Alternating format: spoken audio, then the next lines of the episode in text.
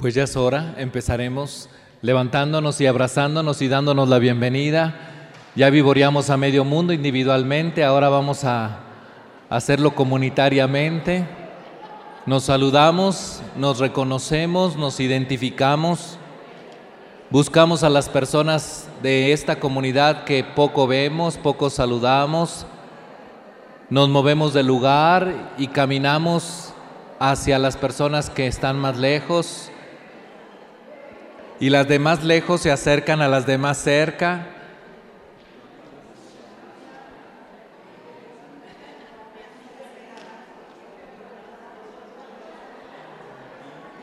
Nos dicen el padre dónde andaba. Procuren moverse del lugar, ir a otros espacios, a otras personas. Entender que caminar no, nos cuesta.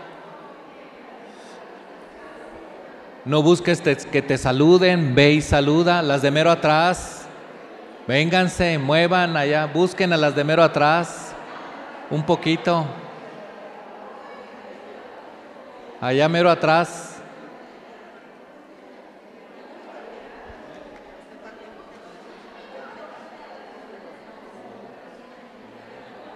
Nos damos la bienvenida, nos decimos cómo estás, bienvenidos, bienvenidas.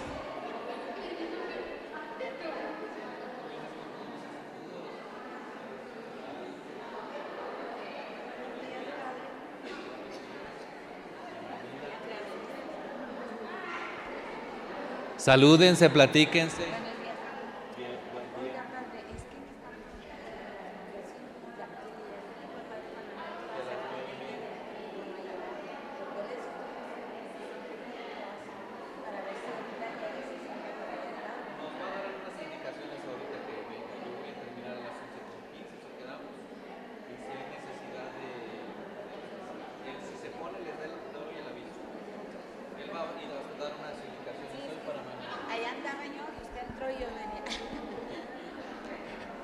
Muy bien, nos disponemos para que podamos iniciar nuestro camino cuaresmal y poder dedicar este tiempo que nos estamos dando para compartirnos y compartir la fe.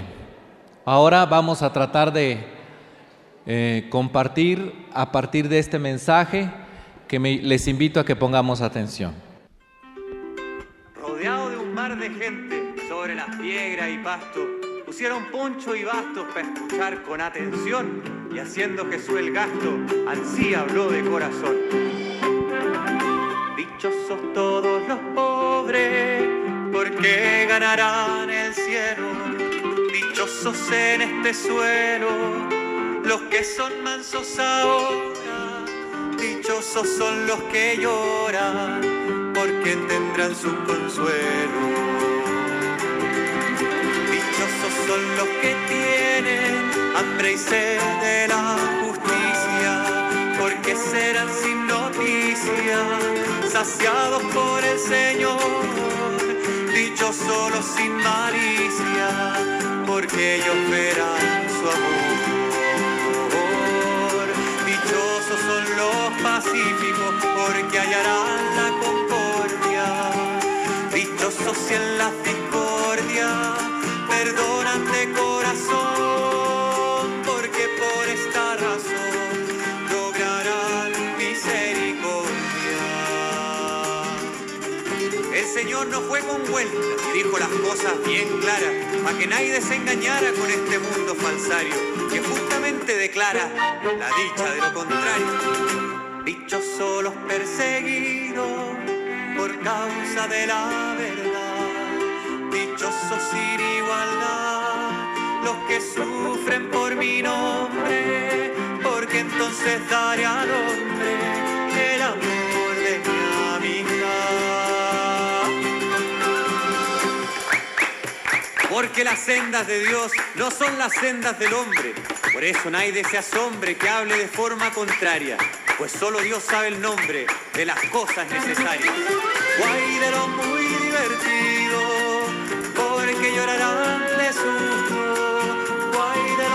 de gusto porque tendrán hambre asiaga. Guay de los ricos injustos porque ya cobran su paga.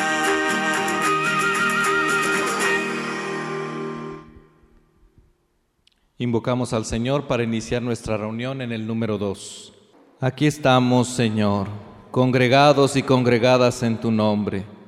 Quédate con nosotros penetra en nuestro corazón hazlo dócil a tus palabras e inspira nuestras decisiones.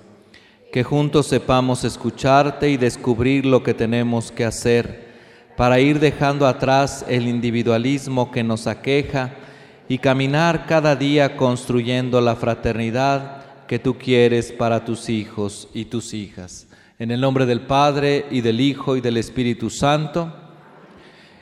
Siéntense, por favor. En el contexto de nuestro caminar cuaresmal, nos hemos propuesto caminar el desierto de la cuaresma en dos orientaciones. Así como Jesús fue movido al desierto, les decía desde el comienzo de nuestra reflexión, vamos a hacer una pequeña síntesis, al comienzo de nuestra reflexión el lunes pasado que el domingo que escuchamos el Evangelio, el primer domingo de Cuaresma, Jesús dice que fue llevado al desierto, fue conducido por el Espíritu al desierto. Y les comentaba al principio de esta sesión que el desierto, más que un lugar donde hay situaciones difíciles, calor, espinas, tierra, y ver la cuaresma como una serie de obstáculos, como una serie de complicaciones, era ver la cuaresma como lo que simboliza el desierto, y el desierto simboliza la total confianza en Dios. Y segundo, que no va solo, que vamos como pueblo caminando por el desierto, que el que se queda solo en el desierto sin Dios y sin el pueblo, ¿qué pasa? Se muere.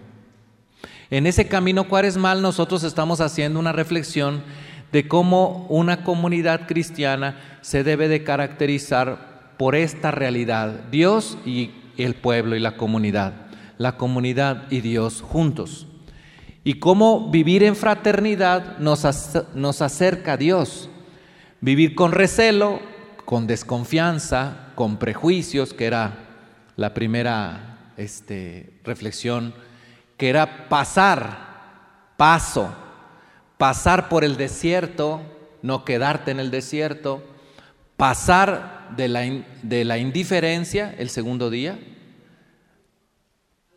a la confianza. Y ayer, del grito, del palabrerío, de, de estar a decir cosas, pasar al diálogo. Hoy tenemos que caer en la cuenta que cuando hay recelo, cuando hay gritos, cuando no se dialoga entre nosotros, cuando, eh, cuando hay insensibilidad y no falta de necesidad del otro, la consecuencia natural es la exclusión. Tú por tu lado, yo por el mío. La consecuencia natural es el descarte, dirá el Papa Francisco. Y este descarte es el que al cristianismo le cuesta las críticas de la sociedad. Las críticas de la sociedad de un mundo en el que la iglesia debe ser fermento. Nosotros hemos entendido la evangelización como atraer a todos hacia Dios y presentarles el Evangelio, la buena nueva. Y hemos entendido que la, evangelización o el proyecto de llevar la buena nueva a los demás, el proyecto de llevar la buena noticia a los demás, tiene muchas eh, complicaciones, pero se comienza, como les decía algunos de ustedes en días pasados que compartía particularmente algunas cosas después de, estos, de estas charlas, es fundamentalmente en tres niveles. Si uno se propone hacer un sincero reconocimiento de lo que invita el Evangelio, de llevarlo a los demás, que es mucho de lo que nosotros sucede en nuestras vidas. Aprendemos cosas, estudiamos cosas, nos vamos a ejercicios, no para nosotros muchas veces. A ver qué le voy a decir a mi viejo, a ver qué le voy a decir a mis hijos, a ver qué le voy a decir a la vecina, a ver qué le voy a decir al padre y a ver qué le voy a decir al otro párroco y así, como que estamos orientados hacia afuera. Ese movimiento hacia afuera le llama a la iglesia y el Papa Francisco una iglesia que hoy más que nunca necesita estar en salida, estar abierta. Y abierta significa que en el camino hay muchos heridos. En la iglesia, dice el Papa Francisco, hay muchos heridos. Parece un hospital de campaña. Y cuando un general, cuando un general va al campo de batalla, después de la batalla el general tiene que ir a rescatar a los caídos en la batalla. Tiene que hacer un sincero esfuerzo porque en el camino de la batalla de todos los días hay muchos heridos. Y dice el Papa Francisco, ¿Cuántos heridos hay en la iglesia católica? Que porque el Padre no me hace caso, que porque no vino a confesar y ya vino, que porque muchas situaciones que se pueden dar en nuestra vida. En ese contexto, en ese contexto, a ver Juan Manuel, ¿dónde te vas a poner? Allá afuera se va a poner el Padre Juan Manuel, entonces la idea es hacer un caminito ahí. Y ya yo les iré diciendo, ya no hay clientes por si hay alguno que se apunta. ¿Estamos? En este contexto, en este contexto, la iglesia nos propone entender la salida en tres niveles. Anzuelo, red y fermento. ¿Cuáles son? Es decir, aunque la iglesia está en salida, hay que ir por los heridos. Esos heridos dentro de la iglesia se hace de uno en uno. La evangelización es de anzuelo, de uno en uno. Se avienta un anzuelo. ¿Y cuántos peces? Uno. Y luego sacas uno y luego otro. Otro. Pero tú te das cuenta que hay otra persona que está lanzando los mismos anzuelos que tú, pero tiene otros peces, pero tiene lo mismo que tú, trabaja en lo mismo que tú, está aventando anzuelos al mismo lugar y saca otros peces. Entonces, con ese o con esa, segundo nivel, red. Haz una red, haz contacto, organízate, estructura un tejido para que lo que es solo se convierta en algo estructurado y que poco a poco tú vayas descubriendo que hay otro y que hay otra que también hace lo mismo, pero que no tiene que hacerlo solo, sino que tiene que empezar a hacer estructura. Muchos de nosotros hacemos mucho bien de uno en uno, pero se nos olvida el otro nivel, el de la estructura, el de ponerle red, de ponerle tejido a las cosas en desolidarizarse con otras estructuras, con otras formas dentro de la comunidad. Nuestro plan diocesano de pastoral lo hace que tengamos una... En mi casa yo la pongo para que vengan y celebren misa, pero me uno a otra casa que está a un lado o en la otra cuadra y entonces empezamos a hacer un tejido que se llama red, se llaman sectores, que se llaman mensajeros, que empezamos a hacer una estructura básica que en la diócesis es parroquias, parroquias vicarías, vicarías ciudad y vamos haciendo una red. Y yo empecé ayudando a una persona a darle comida. Pero me di cuenta que en otra colonia o en otra calle también lo hacían. ¿Cómo ven si nos vamos juntando? ¿Ese qué nivel es? Red. Dentro de la comunidad, dentro de la iglesia. Pero hay un mundo que también hace cosas por los demás por otros intereses que no son el Evangelio. Por eso el cristiano en ese lugar, en el mundo, ¿qué tiene que ser? Fermento, tercer nivel. Fermento. Y el fermento es como el cristiano llega a un lugar donde el entorno no es cristiano y ¿qué hace? Lo fermenta con su buen sabor, con su buen olor, como ese animalito que comiendo empieza a fermentar la masa para hacer un buen pan. Pero ¿qué pasa en nuestras comunidades? El testimonio que nos piden es, pero pues ustedes excluyen, ustedes son, dicen que tienen un campo de batalla y hay muchos heridos, pero ahí los dejan, pues muy tu bronca, es muy tu problema. Cada quien está metido en su casa, cada quien está metido en su grupo, cada quien está metido en sus problemas, cada quien está en sus, las situaciones de todos los días ¿yo cómo voy a empezar a hacer una estructura con los demás?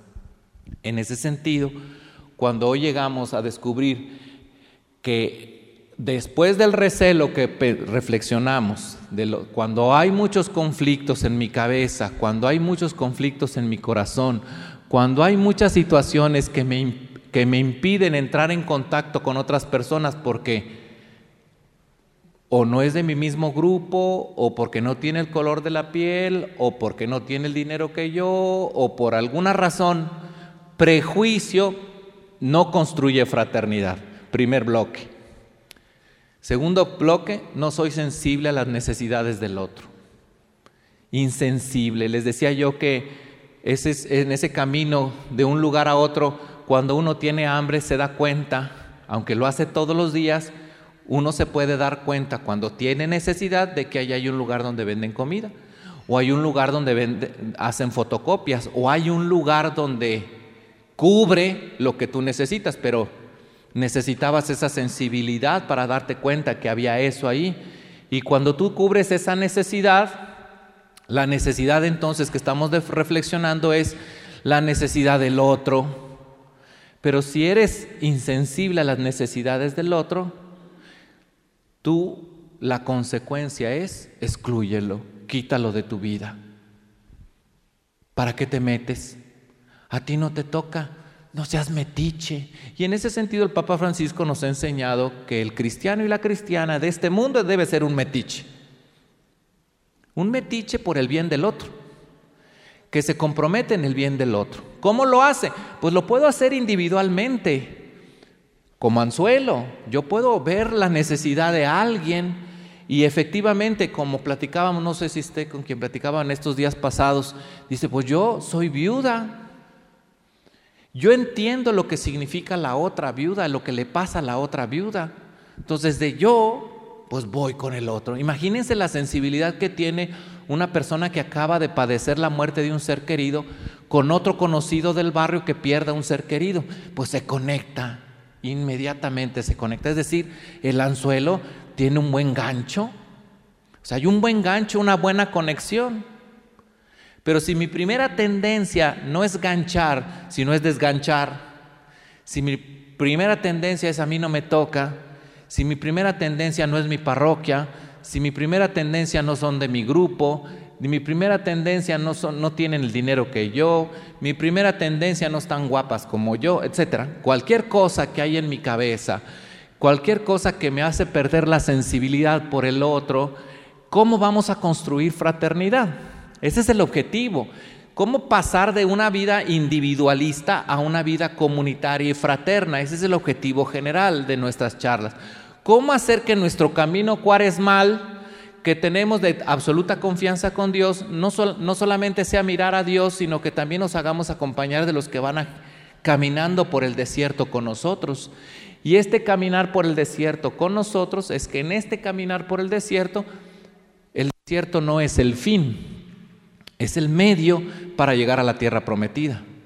Es el medio pasar de la esclavitud, pasar de la esclavitud a la libertad, pasar del individualismo a la vida fraterna, pasar de recelo a la confianza, pasar de la insensibilidad a la acogida de los hermanos, pasar del griterío de hablar y distraer y a qué? Al encuentro entre nosotros.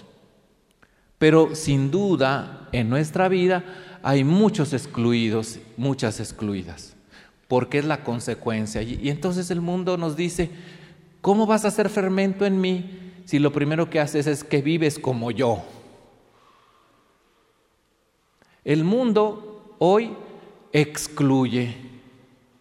Si no compras, no te pongas. ¿Cómo excluye el mundo? Es lo que tenemos que pensar. ¿Cómo excluye el mundo? ¿Cómo el mundo hace un descarte de vida? ¿Cómo se da ese descarte? Y en este momento estamos. Si el tema de hoy es paso de la exclusión, ¿cómo dice el tema mero arriba? ¿Lo tienen ustedes en su hoja? De la exclusión a la inclusión. ¿Cómo el mundo al que nosotros queremos evangelizar excluye? ¿Alguien tiene alguna idea? Ignorando a qué tipo de gente, porque no ignora a la gente que va y compra. Pero ejemplos concretito, concretito. Por ejemplo, es decir, el mundo hace, como se dice, hay niveles, ¿no? Y esos niveles están muy marcados. Dicen los que saben, y sí les voy a leer esta parte porque es eh, interesante en eso que acabas de decir, de los niveles. Dice, el rostro de la injusticia ha venido tomando formas cada vez más crueles e inhumanas. Primero fue la injusticia vertical, arriba, abajo, que se distinguía los de arriba contra los de abajo. Los de arriba son los ricos, y los de abajo son los pobres. Esa era una, un nivel. Y de eso pasamos a la injusticia horizontal.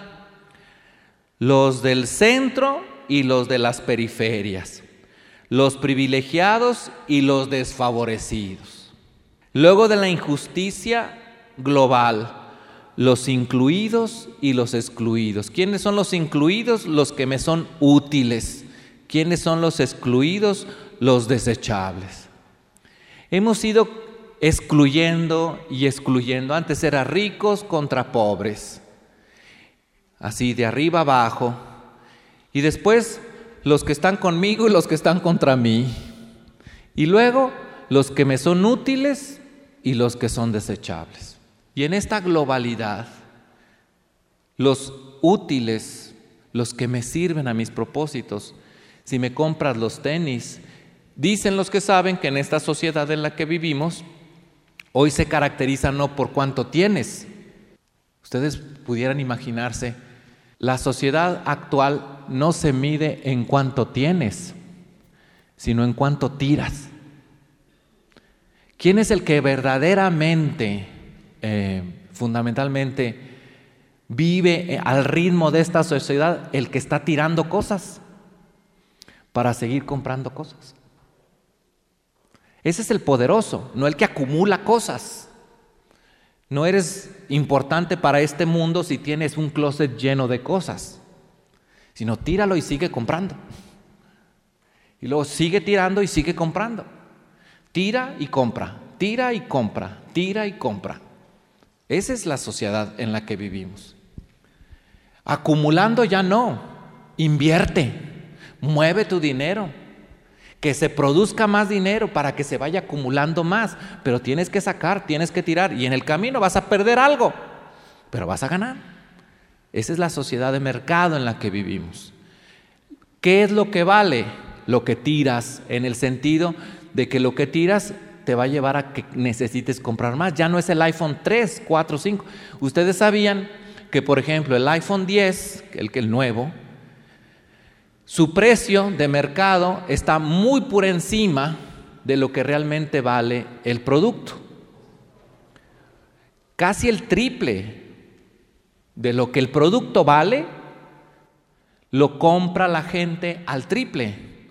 ¿Y por qué lo, lo venden al triple? Porque la gente lo compra al triple. Y hay gente que hace cola en la noche para ser el primero que compra el iPhone. Y hay gente que está esperando cualquier cosa, el grito de la moda, para poder tener lo último. Y tíralo, lo que sigue. ¿Y dónde se está yendo lo que se tira? ¿A quién?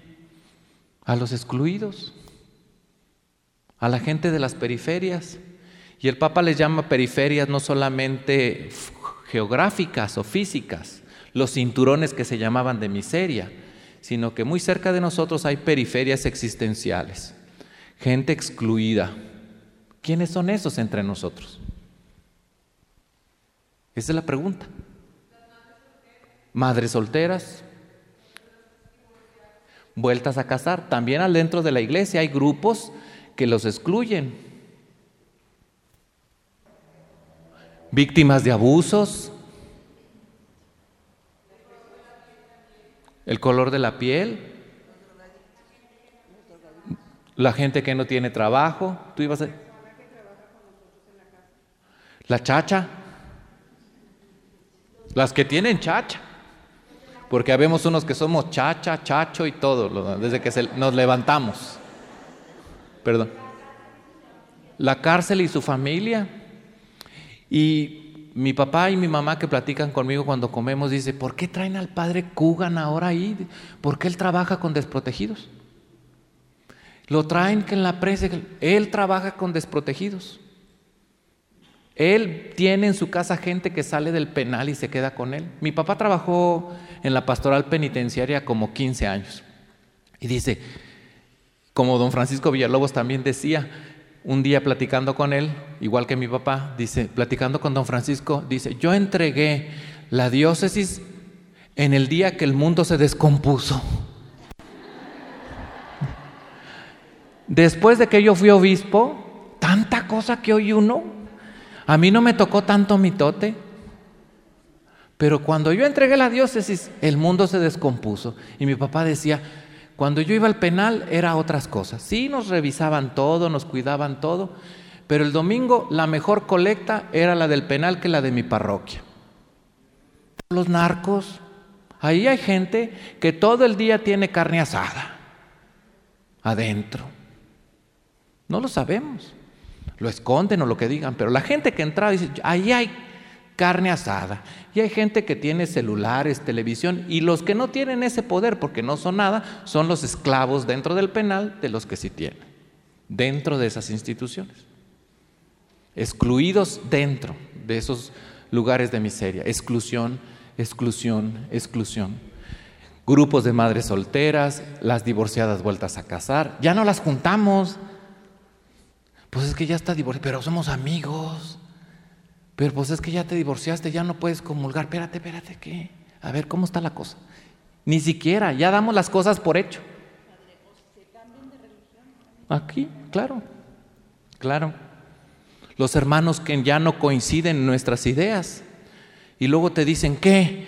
No hay un único Dios. ¿Y tú qué le dices? Pues sí, nomás que la bronca no es de Dios. La bronca es entre tú y yo, que tú lo predicas de una manera y yo de otra. En estos días, eh, mi, madre es de Paredón, Coahuila.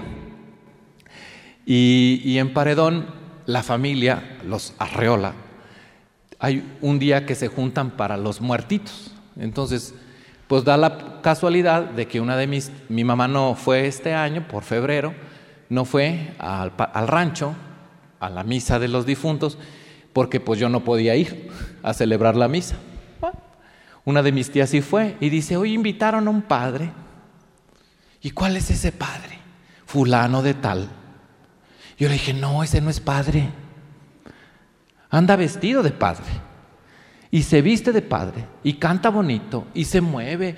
Y, todo lo que tú gustas y mandes. Pero consagra el pan y el vino, pues él dice que consagra, lleva hostias. Y luego, ¿quién le da las hostias? No, pues él las compra donde compramos todos las hostias. Y él lleva el vino donde compramos todos el vino. Pero ¿qué promueve en la comunidad? Y mi, tía, que no es muy religiosa, dice, oye, pero eso es un abuso.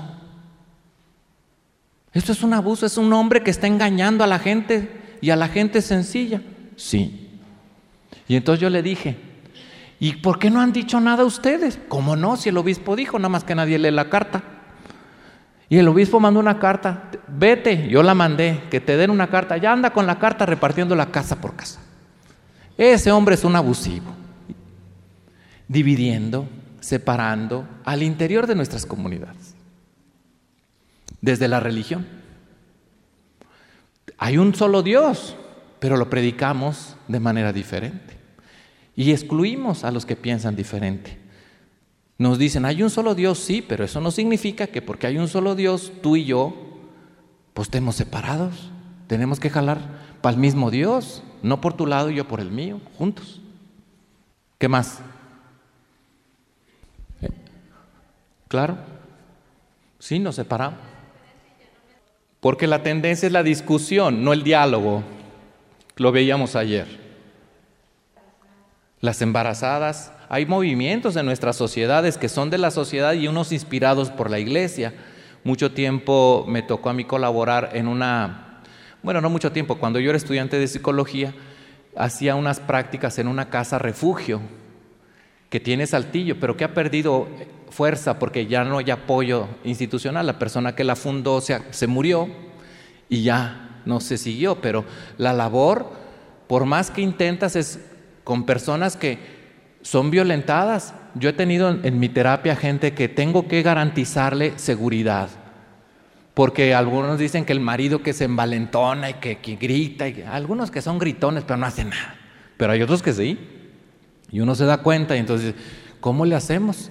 Pues hay que garantizarte un lugar donde tú puedas permanecer sabiendo que si te vas a separar, lo más importante es que guardes primero tu seguridad.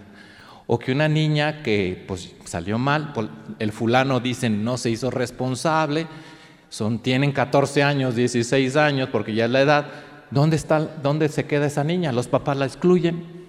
Llega a ver eso, la excluyen los papás. O la maltratan y la traen como creada. Todas esas cosas y otras más son el tema de hoy, la exclusión. Nosotros también nos excluimos de Dios con esta exclusión de nuestros hermanos. Ayer les mencionaba cómo el texto decía, Caín, ¿dónde está tu hermano? Y Caín, con una religiosidad profunda, responde, no sé ni me importa. Muchos de nosotros estamos así. A mí no me toca, ya nos, quizá no estamos, no sé, ni me importa, sino en el fondo está, ¿yo qué puedo hacer? No me toca a mí, yo no me meto con nadie. Yo nomás veo por la ventanita que el mundo pasa. Pues ábrelo. Por eso el Papa dice, ábranlo, ábranse, que seamos una iglesia en salida, pero si seguimos con nuestros recelos, si seguimos con nuestra insensibilidad a la fraternidad, la necesaria consecuencia es la exclusión. Deja el nivel que sea. Yo soy rico contra los pobres, pero yo estoy en el centro, entonces los de afuera no son de mi incumbencia, los que son marginados porque es una mujer maltratada, porque es un divorciado, porque sus hijos una le salió mal, así decimos, esa familia ya no te relaciones con ella porque pues ya no es como nosotros. Todo este tipo de exclusiones construye la vida fraterna. Entonces miren las preguntas que tienen ustedes ahí en su folleto que nos hicieron favor en el número 3 para continuar nuestra reflexión. Ahí es una pregunta directa. ¿Todos tienen esta hojita? ¿Hay alguien que no tiene esta hojita? Aquí hay adelante quien no tiene una hojita. Como te vi así como que me mirabas y dije, hace falta alguien. Vamos al número 3. ¿Qué tanto me intereso por los grupos más discriminados de mi comunidad? ¿De qué manera se manifiesta en nuestra vida personal y comunitaria la falta de compromiso por los más alejados. Dense un minuto o dos para contestar esas preguntas en, en lo personal. ¿Qué tanto me intereso por los grupos más discriminados de mi comunidad? De estos que hablábamos ahorita. Nos pregunta el tema de hoy es, ¿qué tanto te interesa a ti? No le interesa al padre Juan Manuel, al señor obispo, a la monjita, porque ya les recordé el refrán, monjas, curas y, gatos, todos ingratos. Pero tú o yo, ¿qué tanto interés tienes por los grupos de excluidos, de los vulnerables, de los que tú hablabas? ¿O eres de las personas que dicen, pues yo qué puedo hacer? yo mi rosario, mi via crucis, y ya con eso, Padre, no me exija tanto. Yo con venir a misa todos los días y dar cinco pesos de limosna, o tres, porque a veces no traigo, pues eso, con eso ya. Y segundo, la pregunta tiene que ver con de qué manera se manifiesta en nuestra vida personal y comunitaria la falta de compromiso por los más alejados.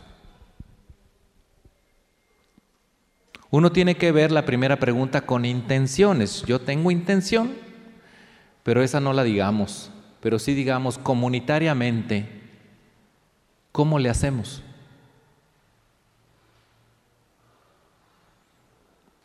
Yo, por ejemplo, sé del compromiso que en un momento dado esta comunidad ha tenido con los alejados de comunidades rurales, que aunque esta comunidad oficialmente no tiene ranchos o comunidades rurales, esta comunidad por años ha ayudado a ejidos de General Cepeda de los más alejados llevándoles sacramentos, comida y estando al pendiente de ellos. Pero no solo el Padre, sino también laicos de esta comunidad. Son los más alejados. También en nuestras comunidades tenemos alejados. Hay un compromiso ahí, pero hay otras cosas que no hacemos. ¿Cómo qué?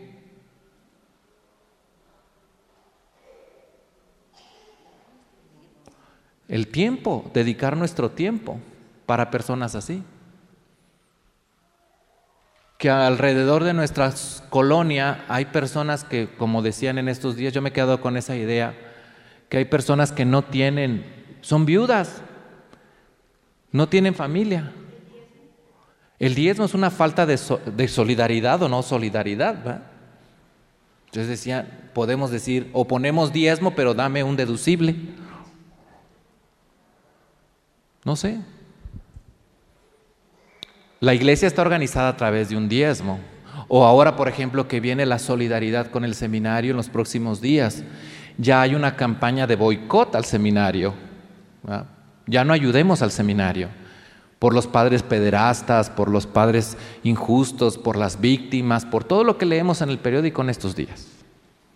Ya hay una campaña en contra de eso. ¿Cómo lo asume cada quien? No, pero a lo que voy en el fondo es hacer un buen examen nosotros. Quizá no son, no, pero hay otras cosas en las que sí le entro y excluyo. No, que, no, no empecemos, mi propuesta no es a que nos lavemos las manos, yo sí lo hago y tú no. Es decir, hay cosas en las que yo también tengo una conducta de exclusión, no sé cuál sea. Yo también. Hubo una época que a mí me dijeron en una parroquia en la que yo estuve por 11 años, me decían, bueno, pues tú no vienes aquí, pero vas a San Pablo, ¿qué te pasa? ¿Nos excluyes a nosotros y no vas allá? Y les digo e insisto, la iglesia lo hace en tres niveles. Anzuelo, empecemos de uno por uno. Pero tenemos que empezar a reconsiderar nosotros cuáles son mis exclusiones y yo empezar a, tirar un anzuelo. Si en el camino Dios me concede conocer a otra que tira el anzuelo para el mismo lado que yo, pues vamos aventando una red y vamos tejiéndola entre tú y yo y vamos estructurando, vamos poniéndole una serie de andamios para que esto tenga una estructura, una, una organización, un planecito y le vayamos poniendo carnita. No nomás quedarme, bueno, pues yo, mis tres pesitos aquí está, pero si juntamos los, a la otra que da los otros tres, ya son seis. Y esos seis, ¿cómo le hacemos para...? Y estructuramos algo, un fondo común, algo común para ayudar a las personas. Oye, pues yo sé tejer y la vecina de enfrente, pues no sabe, pues yo voy tejo y ahí, mira, vamos a rezar el rosario, Dios te salve María, y una tejidita, y ya me platica las cosas, pobrecita, está sola, no platica, yo voy y platico, y empiezo a hacer una red, pero si conozco a otras personas que hacen lo mismo, empiezo a tejer la red. Pero en el mundo que no quiere esto, que el mundo nos quiere individuales, el mundo nos quiere comprando, consumiendo y tirando, ¿cómo vamos a hacer fermento ahí? Con el testimonio solidario con la estructura. O sea, yo aquí estoy trabajando, mira, no habla durante el año, pero mira cómo hace. Su actuar habla. Su actuar habla. No hace nada. Nomás estar criticando todos los días, pues eso no sirve para nada. La idea no es lavarnos las manos. La idea es ir, creando esto que el padre Juan Manuel también nos decía el día, el día de ayer. Pues los temas de estos empiezan a movernos a todos, incluido a mí, empiezan a movernos algo. Empiézale por algo. Y si en algo tú te has sentido que has ofendido a Dios porque desprecias a tu prójimo, pues Él nos invitaba, pues acércate. Pero ¿qué es lo que regularmente pasa cuando uno de ustedes va a confesarse con él o conmigo? Ya la mayor parte de la gente no, no confiesa pecados, platica problemas. Ponte a pensar tú, yo no sé aquí, gracias a Dios ya que no vengo a confesar aquí, pero donde yo he estado, la mayor parte, el 98.9%, por no decir que una persona es la única que dice, Padre, me acuso de ofender a Dios por mi prójimo. Porque yo he hablado mal de mi prójimo, porque no ayudo a mi prójimo, porque no soy solidario con mi prójimo, porque estoy preocupado, preocupada solo por las cosas externas, los sacramentos, pero ni siquiera eso. Y la mayor parte dice, bueno, Padre, ahorita, ahorita, por favor, Padre, aquí, aquí, aquí, aquí, no es, no es mucho, confiéseme aquí, aquí, aquí, aquí, aquí, aquí. ¿Y qué le voy a confesar aquí, aquí, aquí, aquí, aquí, aquí, aquí? Pues que no fui a misa porque me fui a Macallen.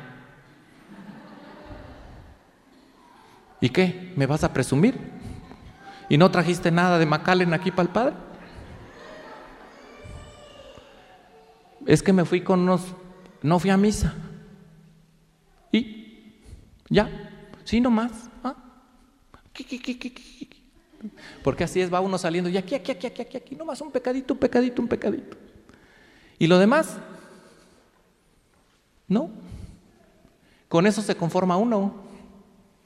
Y entonces en el proyecto que estamos en este camino cuaresmal, la oportunidad de decir, vivimos en una sociedad y nos han educado de esta manera también las anteriores generaciones, pero no es culpa de nadie, no es echar culpa de nadie, es encontrarle soluciones.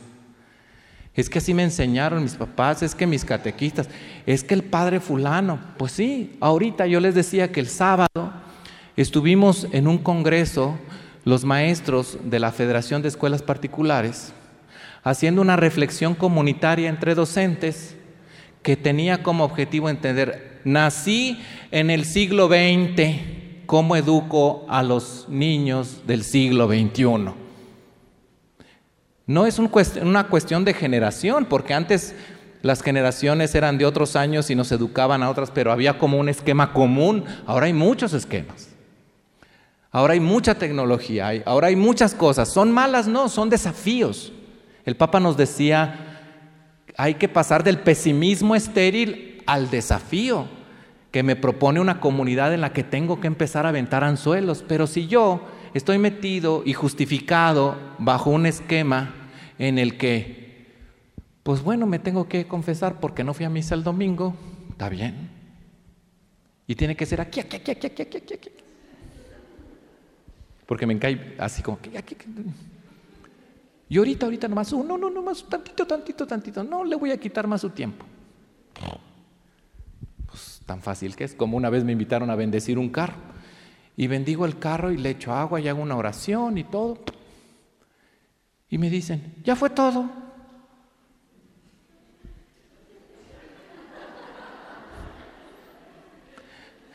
¿Quieren que dance? O, saque me ponga yo a danzar alrededor y haga algo. Pues depende de cuánta va a ser la limón, ¿verdad? Y en esa compraventa, pues hasta yo les bailo y me voy y me visto. Y, y así como anda vestido así, Es que el padre de allá, no hombre, se pone hasta bonete. No. Ah, pues, está bien. ¿Eh? No, porque él tiene para comprar bonete. Yo, ¿por qué me van a.? Si muy apenas me pongo sotana para consagrar, pues menos así. Aquí la cosa es, no es que nos lavemos las manos, sino que el corazón se va moviendo. Y nuestro corazón se va moviendo y se va orientando. Esa es la conversión se va orientando para identificarse con Dios, con Jesús, identificarnos poco a poco con Jesús que sale a nuestro encuentro y que nos dialoga con nosotros. Por eso nuestros temas no solamente son sociopsicológicos, sino que tienen que ir con el Evangelio y el Magisterio.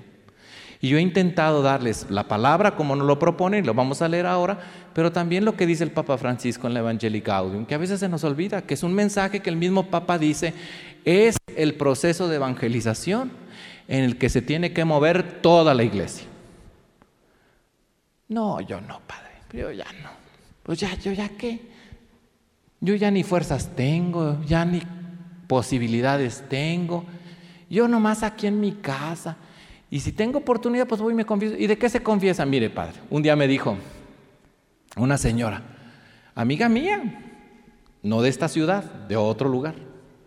Y me dice, pues yo vi que el padrecito, pues a qué horas eran? Era la última misa del domingo en, ese, en esa ciudad, San Luis Potosí.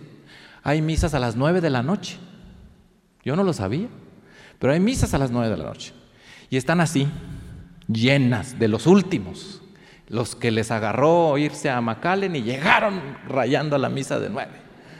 Y entonces esos que llegaron, y vi que dice, dice mi amiga, una señora ya grande, me dice, pues fui con Pepe y mis hijos y toda la cosa. Vi que el padrecito se sentó a confesar. Dije, ahorita es cuando le platico mis cosas. Y le dije al padre, padre, pues bueno, ya que está usted aquí, pues vamos a platicar. Y el padre, no, a platicar no. Pero pues ya no hay nadie más, usted está solo. No, no, no, no, no, ahorita no es hora ni de platicar. Ahorita necesita oírme en confesión, sus pecados, dígamelos. ¿Cómo ves? No quiso oírme, no, quiso oírte los pecados, pero ya estaba ahí, pues sí, ya estaba ahí, pero ¿para qué estaba ahí? Para confesar, ¿y tú qué querías? ¿Confesarte? No. Ahorita, ahorita, ahorita, ahorita, no, ahorita. ¿Y qué digo? Problemas mi tío, mi primo, mi amigo, mi hijo, mi hija. ¿Y cuántos años tiene el bebito? 40, padre. Ah. O sea, esa es la moralidad nuestra ahora. Por eso qué bueno que ustedes eh, tienen la oportunidad de un camino cuaresmal e ir descubriendo que hay otros factores que son importantes a la hora de ponerse uno de rodillas y decir, la he regado Señor, porque tú eres de una manera y yo soy de otra, y yo quiero ser como tú. Esa es la verdadera confesión, el verdadero arrepentimiento. Yo quiero ser como tú, pero no soy como tú. En esto no soy como tú. Tú no excluyes y yo excluyo en esto, en esto, en esto. Tú eres solidario, tú eres fraterno. Tú como la samaritana no le, te pones a juzgar ni nada, pero conoces y le dices, pues tienes, no, eh, has dicho la verdad, no tienes un marido, has tenido cinco y el que tienes ahorita no es tuyo. Hemos encontrado al profeta. ¿Y cómo ella? La samaritana poco a poco empieza a hacer un proceso. Oye, es que yo no me confieso, pues yo de qué me voy a pedir? Pedir pecado, pedir, pedir perdón de los pecados. Dice primera de Juan 1.8, aquel que dice que no tiene pecado es un mentiroso, es el primero. Vamos a leer el Evangelio.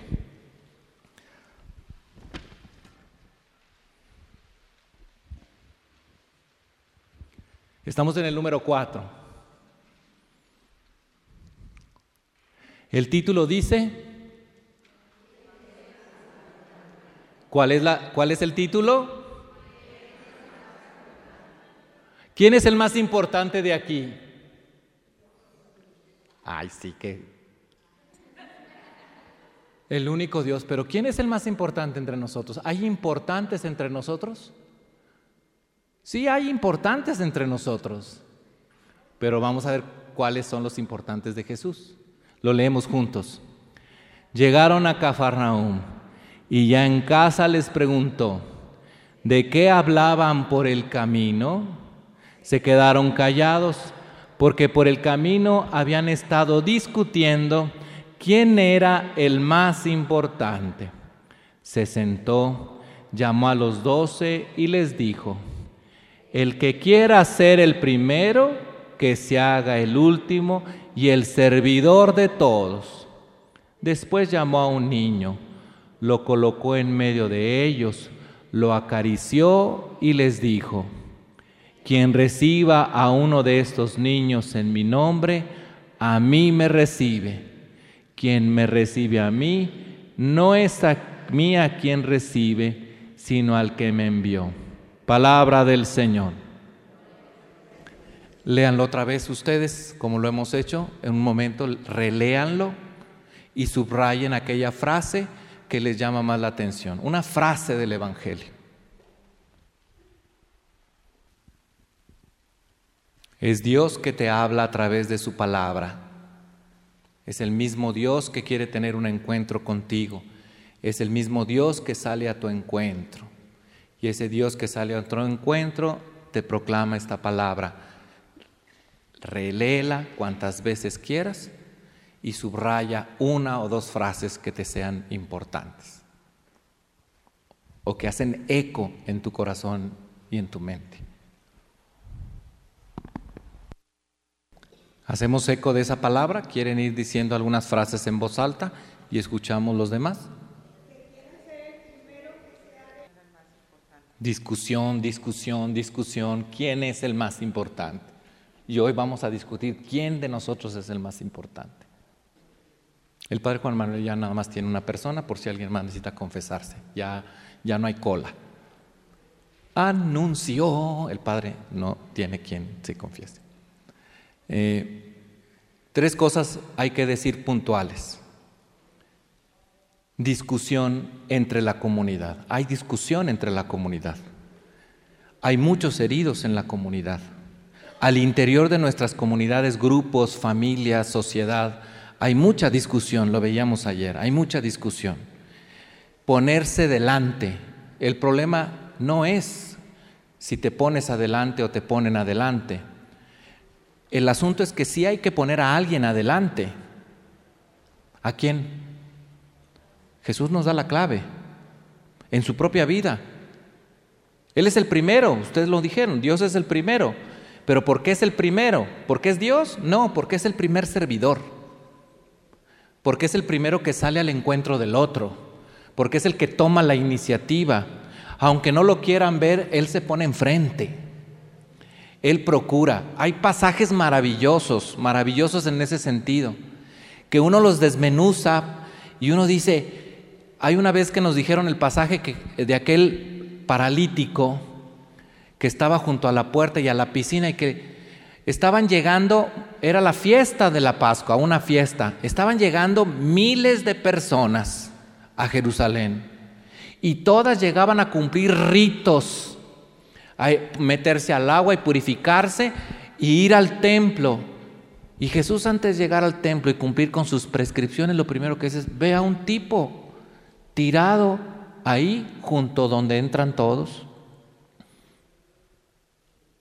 Y se va con él. Pero ¿qué te pasa a ti? Pues es que yo vengo a que me metan a la piscina porque apenas se agita, ya no me toca, ya no puedo porque apenas llego, nadie, pero todo el mundo corre al templo, todo el mundo está corriendo a, a ver sus necesidades. ¿Y Jesús qué? Insensato. Primero debió haber, y luego, ¿por qué agarra ese enfermo? Va a quedar impuro, no va a poder meterse al templo. ¿Y qué hace Jesús? Platica con él. Levántate, toma tu camilla y vete. Mucha de lo que nosotros decimos teóricamente es que Dios es grande, Dios debe ser el primero. Pero ¿por qué Dios es el primero? ¿Nomás porque es Dios? No, porque es el primero en servir, porque es el primero de tomar la iniciativa, porque es el primero de salir al encuentro, por ser el primero de ir hacia el otro, porque es el primero que no está viendo sus narices. Pues yo ya estoy acá, yo soy Diosito, todos vengan a adorarme, echarme incienso. ¿Qué fregados tengo yo que hacer en medio de ustedes? Yo, el primero en moverme hacia el otro. ¿Y a quiénes son los que privilegia? Porque Dios privilegia. ¿Quiénes son los privilegiados? Los fregados, los excluidos, que hoy están simbolizados en el Evangelio que escuchamos en un niño ¿Qué necesita ese niño? Todo. Dicen los psicólogos que una de las maneras de cuando empiezan los niños a desprenderse, usted vaya a un supermercado con un nietecito o, ve a su mamá y sin comprarle nada, por supuesto. Porque dice Catón, bienvenidos los abuelos a la paternidad irresponsable, ¿no? Los abuelos son irresponsables como, ya tuvieron sus hijos, pero con los, los abuelitos tienen que ser paternidad irresponsable, porque pues, son irresponsables. Pero usted vaya y entonces el chiquillo hace sus primeros intentos de irse a otro aparador, pero viendo dónde está la mamá. Si en un momento la mamá no la ve, ¿qué hace el niño? Llora para llamar la atención y que la mamá vuelva. En ese proceso de desprendimiento está absolutamente la confianza puesta en el, en el, en el papá. Entonces, el niño que se simboliza ahora, el niño del siglo I de la era cristiana, no el niño de ahora, que tú lo dejas sentado con un iPad y ahí se queda horas horas y horas. Y le das, y, y empieza a gritar, le das una galleta, le das una teta, le das una paleta, le das, eh, ¿qué? Un gansito. Y el chiquillo, ¡ay, qué cachetotes! Pues con tanto que le dan, ¿no? ¿Qué cachetotes tiene? Mira, se parece al cachetón de su papá. Pues sí, pero el tipo está de mi vuelo y una panza relumbrosa, pues. Cachetón, cachetón, colorado, colorado, pues tanta paleta, tanta meteta. Es que llora y le jincas la paleta, le jincas la pizza, le das la, el gansito y, crece, crece, crece, robusto, ¿no? Obeso. Niño del siglo I de la era cristiana que confía en su papá, que confía en su mamá, que ahí está. Ese es el privilegiado, el primero. Y el primero es el que sirve a todos, a la manera de Jesús, a la manera de Dios que no excluya a nadie, que incluya a todos y que está al pendiente de todos. Solo a uno que se excluye a sí mismo, el que no cree en Él, el que no siembra con Él, el que no está pegado a Él, ese que no está pegado a Él, ese que no camina con Él, ese que no recoge con Él, se excluye a sí mismo. Y aquel que se quiere poner al principio, hay que ponerlo en la cola. Por eso aquel pasaje de Pedrito que lo identifica, tú eres el Mesías, el Hijo de Dios vivo, y después Jesús les anuncia que vamos a Jerusalén y allá en Jerusalén me van a matar y me van a no sé qué, Pedrito le dice, espérate Señor, no, no, eso no es cierto, prejuicios de Pedro, no, no, no, no, si vamos allá para ser fregones, vas a entrar triunfante, vamos a tumbar al imperio romano, vamos a acabar con la pobreza en el mundo, no, no, espérate, apártate de mí, Satanás le dice, y ponte detrás. Tú no eres el maestro, tú eres el discípulo, tienes que caminar detrás. Esos signos está plagado el Evangelio. Los Evangelios están plagados de esa actitud del Padre de enviarnos a Jesús para caminar con nosotros. Y en el caminar nos propone servir como Él. ¿Y cómo sirve Él? No excluyendo, sino acercándose, compartiendo la vida, que empezó con uno, dos, doce y el mundo entero. Hasta ti y, y yo, que tenemos la posibilidad de decir, en el mundo yo ya conozco a Jesús. Pero también lo conocían los endemoniados en el Evangelio. Y los endemoniados decían, yo ya sé quién eres tú, tú eres el santo. Lo hemos escuchado. Pero los demonios creían en Jesús. Creían en Jesús. Lo conocían, pero creían en Él. Intentaban vivir como Él, pero lo conocían. Entonces no basta conocer. ¿Estamos? Vamos al número que sigue. El número 6. A ver, ahora sí, ustedes contestarán. ¿Qué significa ser una iglesia de puertas abiertas? ¿Puede un discípulo de Cristo llegar a considerar a otras personas como desechables, inservibles o merecedoras de ser eliminadas? ¿Qué hacer para fomentar la inclusión y la acogida fraterna entre familias y entre vecinos? Entre familias y entre vecinos. A ver qué dicen ustedes, reflexionen un poco. Las preguntas son, ¿qué significa ser una iglesia de puertas abiertas? Pon una o dos reflexiones tuyas. ¿Puede un discípulo de Cristo llegar a considerar a otras personas como desechables, inservibles o merecedoras de ser eliminadas?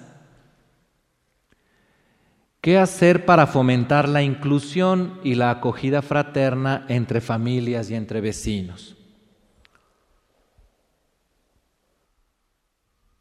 Miren lo que el Papa dice sobre la iglesia en salida. Vamos a seguir haciendo ese ejercicio. Pero miren, en el número 20 del Evangelio de la Alegría, que es la encíclica del Papa Francisco, donde nos ayuda a este nuevo impulso misionero, dice, en la palabra de Dios aparece permanentemente este dinamismo de salida que Dios quiere provocar en los creyentes, provocar en los creyentes. Las preguntas que se están haciendo ahorita es provocar en ustedes que ya creen este movimiento hacia afuera. Abraham aceptó el llamado a salir hacia una tierra nueva, primer ejemplo. Moisés escuchó el llamado de Dios, ve, yo te envío. Y ayer o antier le rezamos los padres en la mañana o en la liturgia de las horas y estamos leyendo el, Éxodo. Y a mí me llamó, pero me cayó así de golpe, lo que ya sabía, pero en ese ratito me cayó de golpe, que cuando Dios le pidió a Moisés que fuera ante el faraón, había dos características.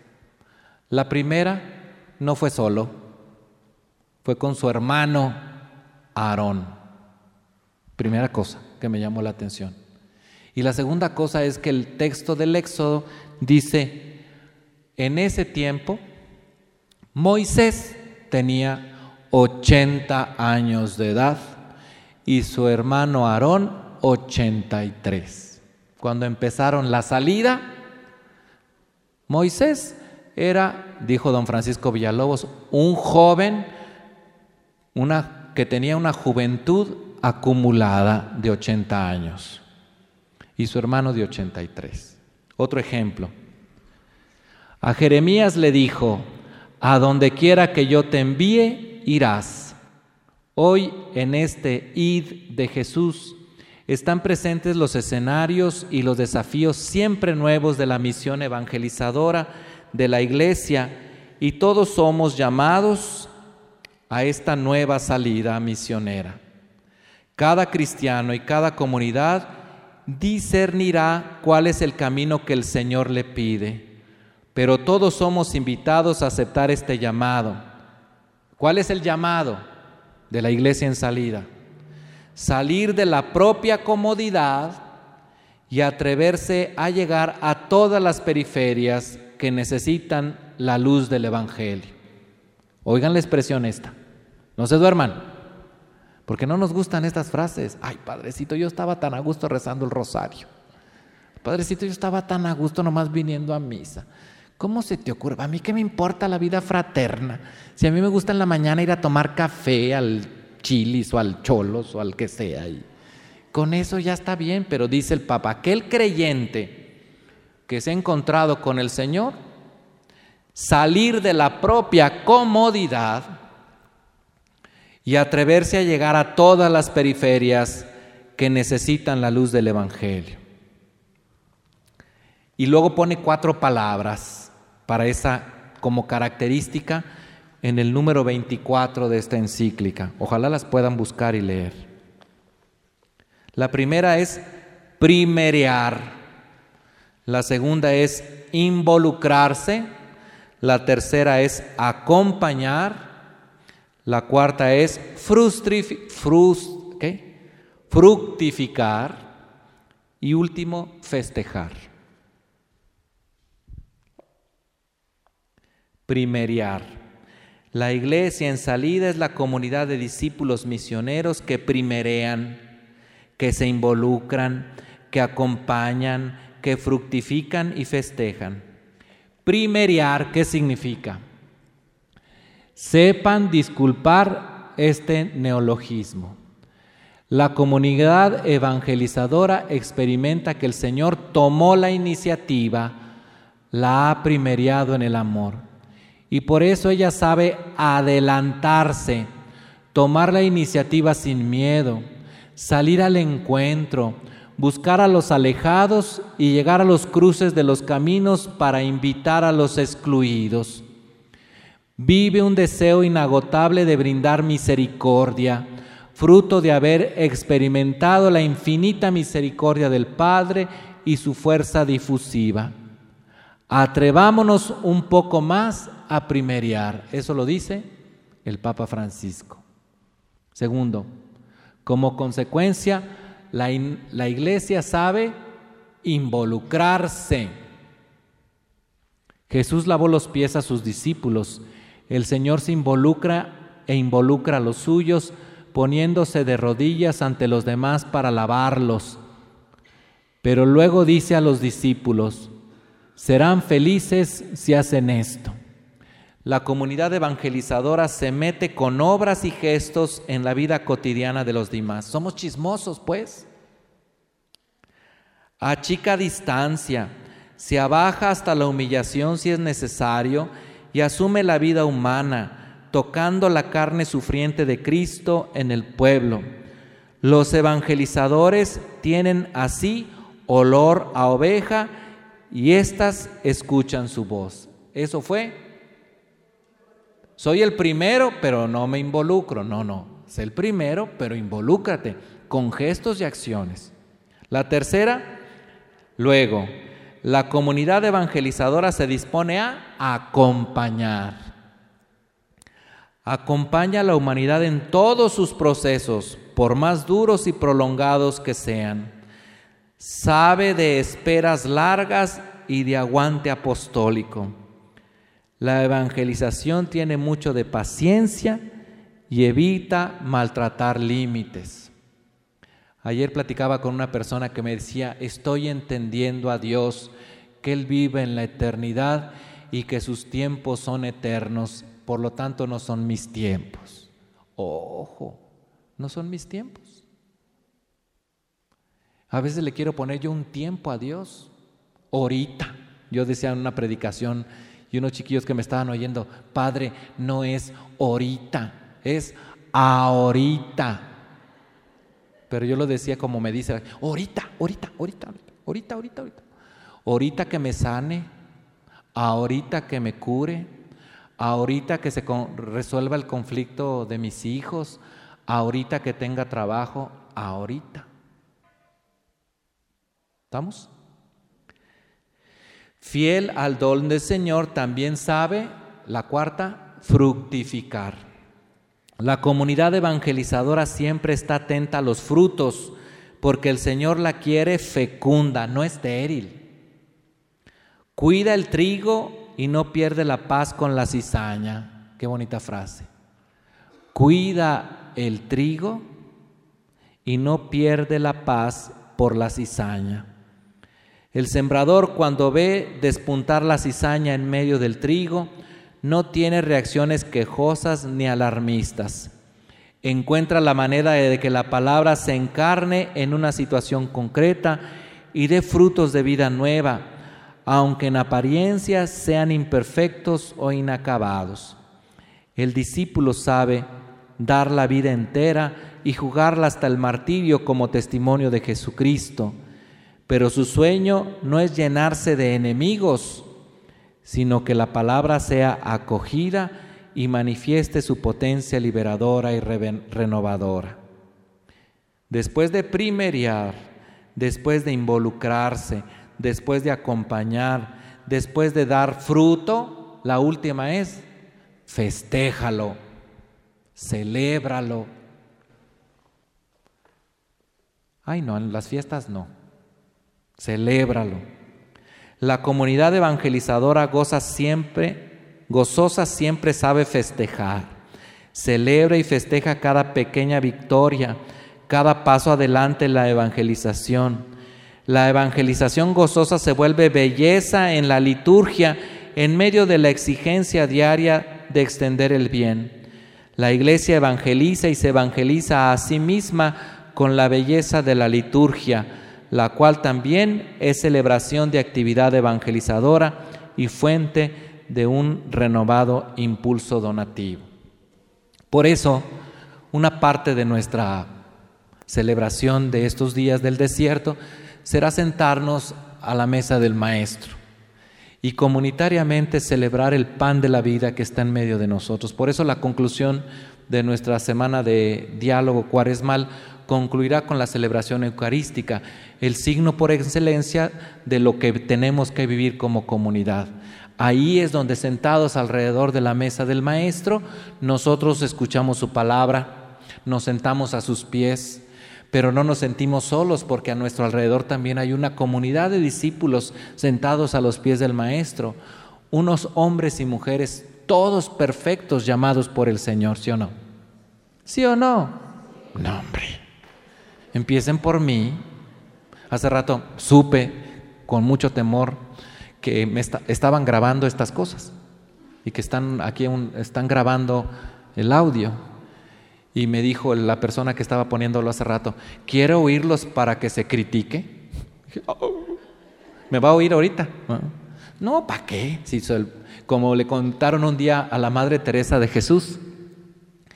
Oiga, Madre Teresa, la anda buscando la Santa Inquisición. Y le dice una monjita muy asustada, madre, aquí afuera está el gran inquisidor que viene a, ponerle orden.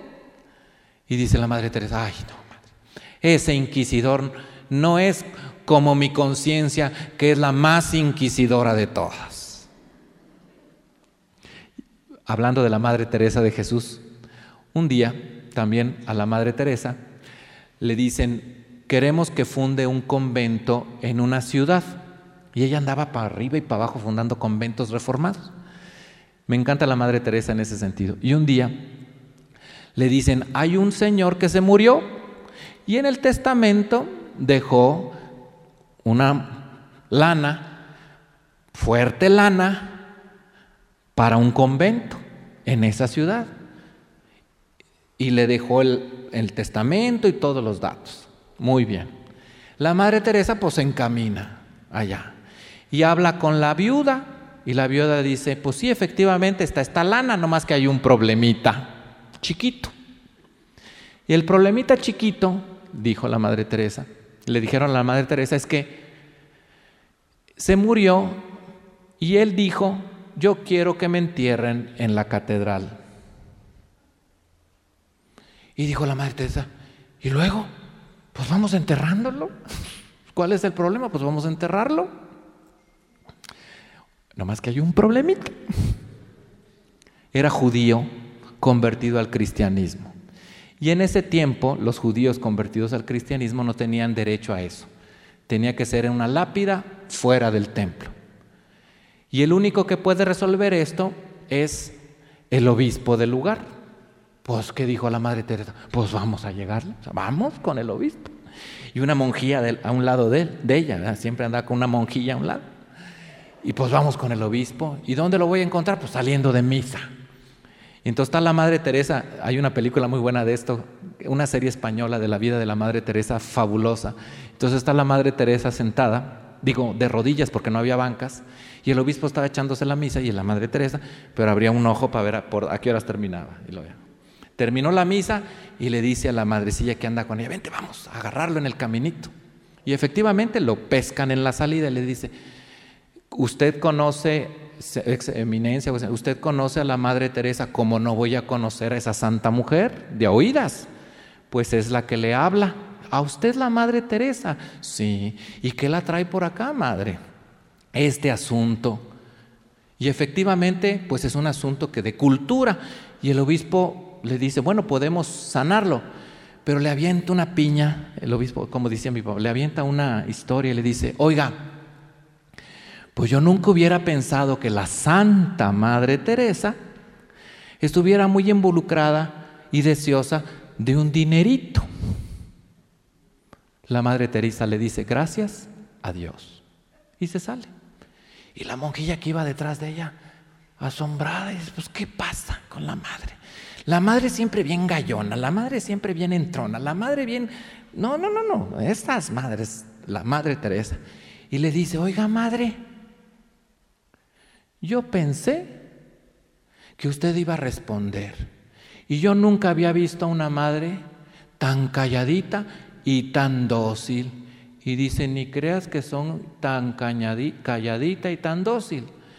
Con estos momentos donde me ponen más trabas, es cuando digo, es obra de Dios. Y traigo tres pesos en la bolsa. Vente, vamos a gastárnoslos. ¿Y nosotros? No. A la primera bronca, para atrás los fielders. A la primera bronca, va para atrás. No nos metemos, no le vemos fruto pronto, no le vemos que esté dando efecto, nos ponen muchas trabas y uno dice, ay no. No, claro, claro que lo logró, claro que lo logró. Pero en ese momento la catequesis para con la madre, su monjita chiquita, la monjita chiquita es, es una madre diferente a la que yo veo, pero le picaron donde más le dolía, que estaba haciendo una obra por dinero. Y ella dijo, y lo que traigo, vamos a gastárnoslo en este instante. Y fueron a comprar una imagen de San José, que no sé qué, para el monasterio. Ahí dice la película. En el fondo, con el tema de hoy, es que también nosotros, y el Papa nos insiste, no debemos de dejar de primeriar, de involucrarnos y de festejar. Por eso, en ese sentido, eh, es importante que nuestro festejo esté organizado. Y el Padre Juan Manuel nos decía el día de ayer que fundamentalmente mañana vamos a tener una reunión, pero que es en esa reunión de nuestra última sesión, sea en este momento de estar sentados a los pies del, del maestro como discípulos comunitariamente, no siendo los mejores ni los peores, sino los que él llamó, y para tratar de involucrarnos y proponer algunas acciones que nos ayuden comunitariamente a precisamente celebrar comprometiéndonos. Pero eso no lo tiene que decir el quien coordina nuestras actividades, que entre nosotros es el Padre Juan Manuel. Y ya te dejo un rato si quieres. Tú danos los avisos y ya terminamos con la oración al final. ¿Qué? Ay, no, queremos oírte. Me gusta el chisme, perdón, me gusta. No, danos lo que tú vas a organizar y luego ya terminamos la oración. Simple y sencillamente la, la, parte de mañana traigamos el... Yo ya sé que ustedes se organizaron y que traen sandwichitos de, de atún porque el pecado es muy grande, pero traigan también de queso o de huevo, porque seguro a lo mejor eso les gustan más que el de atún. ¿verdad? El, eh, el, eh, ya ven, el padre Juan Carlos, pues le guardan uno, unos tres. El, Dios mediante eh, tengamos cada quien en nuestra disposición para celebrar mañana la Eucaristía. Yo les voy a invitar a que mm, traigan cada quien, aparte de lo que traigan para, para el convivio, traigan un pan representativo, envuelto, si no es para mí, el padre pidió, ¿verdad? No, yo te voy a decir de cuál, ¿verdad? Pero cada quien traiga un pan, o sea, en un panecito chiquito. No lo compres en el Oxxo, quiebrate un poquito la cabeza si puedes, ve a la panadería o busca un pan, lo traes en una bolsa con un moñito. ¿Estamos? Eh, por favor. Entonces, ese es para la celebración eucarística, porque eh, concluyo con una dinámica pero necesito que ese pan esté envuelto. ¿Estamos? ¿Sí? Aquí va a haber unas canastas. Necesito que traiga su etiqueta, su nombre, su nombre de ustedes.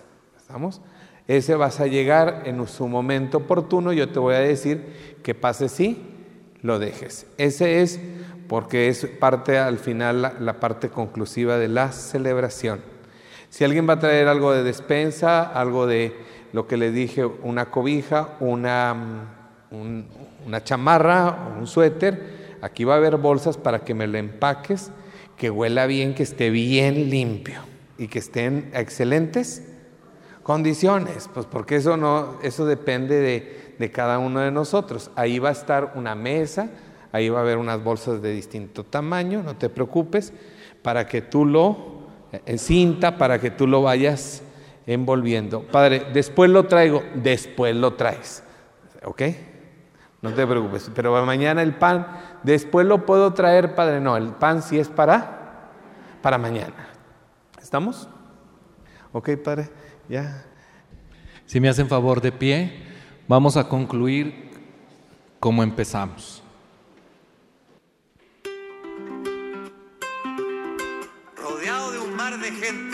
Sobre las piedras y pasto, pusieron poncho y bastos para escuchar con atención y haciendo Jesús el gasto, así habló de corazón. Dichosos todos los pobres, porque ganarán el cielo. Dichosos en este suelo, los que son mansos ahora. Dichosos son los que lloran, porque tendrán su consuelo. Dichosos son los que tienen hambre y sed de la justicia, porque serán sin noticia, saciados por el Señor. Dichosos los sin malicia, porque ellos verán su amor. Dichosos son los pacíficos, porque hallarán la concordia. Dichosos en la discordia corazón, porque por esta razón lograrán misericordia.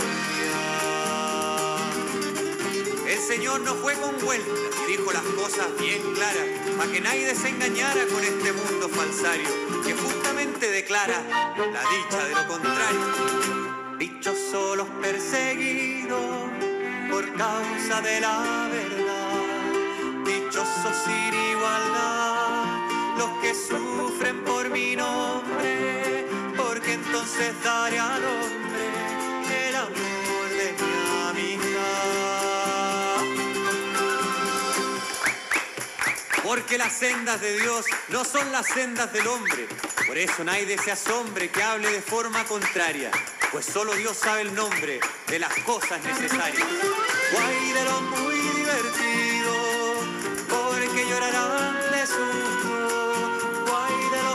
de gusto, porque tendrán hambre hagan. Guay de los ricos injustos, porque ya cobran su paga.